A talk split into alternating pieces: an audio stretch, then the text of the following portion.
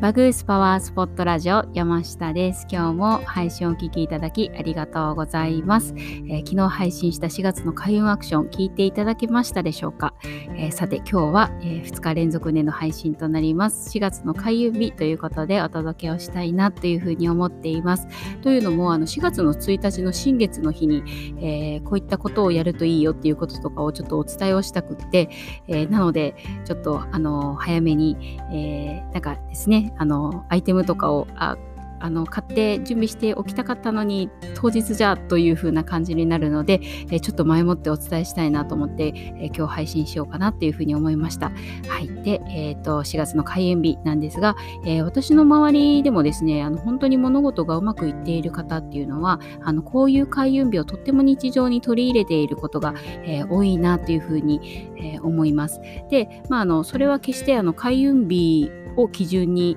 あの何かをもう全部をもう開運日基準でっていう風な感じっていうことではなくって、えー、うまくいっている人っていうのはこういった開運日をあの自分を動かすきっかけに、えー、上手に使っている場合があの多い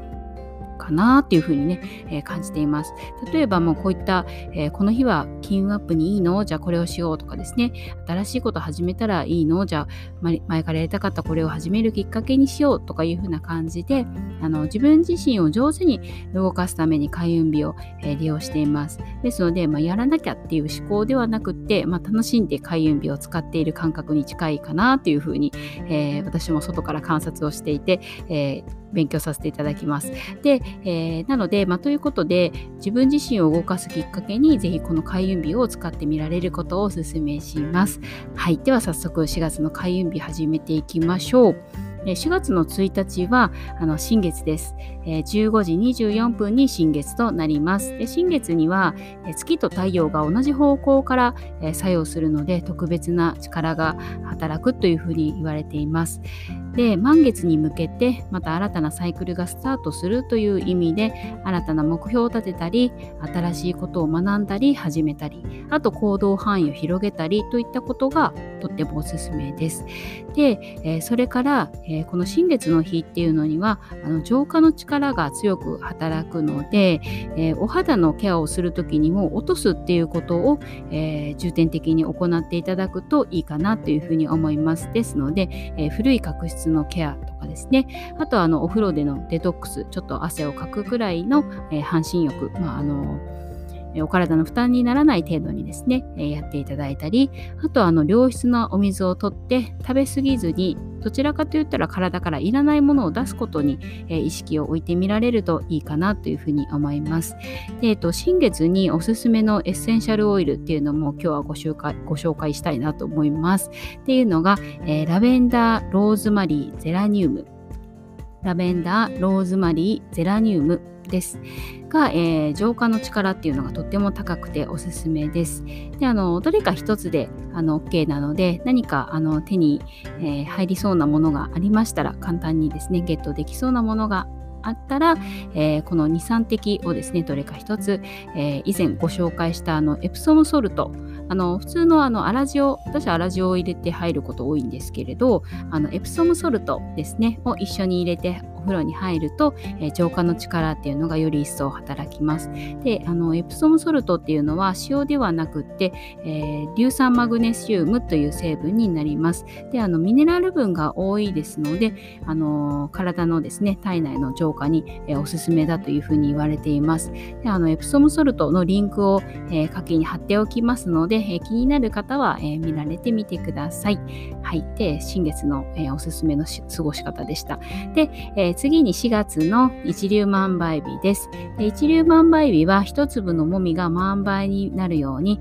この日に始めたこと、思ったこと、出したエネルギーっていうのは万倍にもなるというふうに言われているので、発展させたいもの、えー、大きくしたいもの、えー、うまくいかせたいことですね、などを始めるのに良い日です。であとは、あの、支払い物とか、えー、お振り込みとかですね、そういったものをしても、えー、満杯になって帰ってくるというので、え寄付とか募金とか、えそういったものにお金を出すことっていうのが、えー、とっても良い日になります。で逆に、えーと、物を借りたりとかっていうのは、えー、万倍の力あ万倍になるというので逆に万倍になってしまうのでおすすめでないというところで、えー、ちょっと気をつけていただきたいかなっていうふうに思っています。で、えー、と4月の一粒万倍日っていうのは、えー、2日、えー、5日8日17日20日29日です。1,2,3,4,5,6、えー、6日間ありますね。はい。で、えー、そしてそれから、えー、4月の6日なんですが、この日は5時、えー、15時から、えー、17時、お昼の3時から夕方の5時のこの2時間の間に、えー、頭を洗うと幸福があるというふうに言われている日です。ですので、あもしもあのお休みで美容室を、えー、予約ができたらですね、美容室を予約してみたり、またあの平日、えー、なんですけれど、水曜日ですね、なんですが、お休みだよっていう方はこの時間帯に意識して、えお風呂に入られて、えー、ぜひ髪の毛を洗って、えー見てください。で、そしてそれから次の日ですね、4月の7日で同じく時間帯が15時から17時の間には、えー、ここは、えーと、お風呂に入ると財産上の利益を得ると言われている日です。えー、ですので、えー、お休みでしたらぜひ意識してみてください。でそして、え4月17日は、え満月と一粒万倍日が重なる、え開運日となっています。え4月の中で暦を見てたらこの日が、まあ、一番あのどれどれが一番いい日かっていうふうに見たら、え4月17日かなというふうに、えなります。はい。で、4月の18日、その次の日ですね、は、